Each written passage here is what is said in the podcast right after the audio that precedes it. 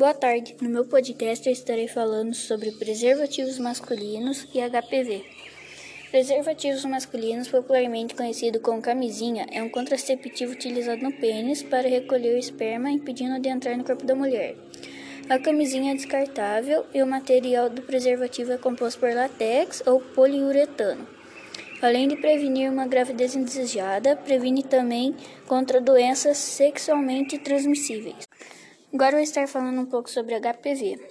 O que é HPV? HPV é a abreviação em inglês para papilomavírus humano. Essa infecção sexualmente transmissível muitas vezes não causa sintomas, mas pode provocar verrugas genitais em homens e mulheres.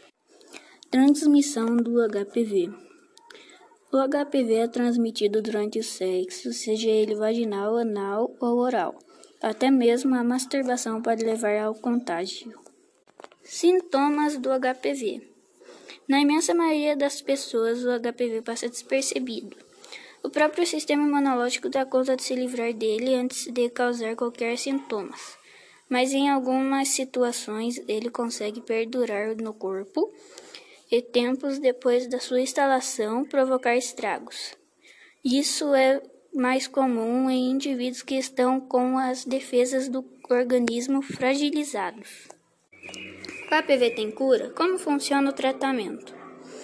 Como dissemos, o próprio organismo tende a se livrar do HPV após um tempo. Caso ele persista, não existe um antiviral específico. O que se faz é tratar as eventuais lesões deixadas por ele e acompanhar o paciente para evitar o câncer.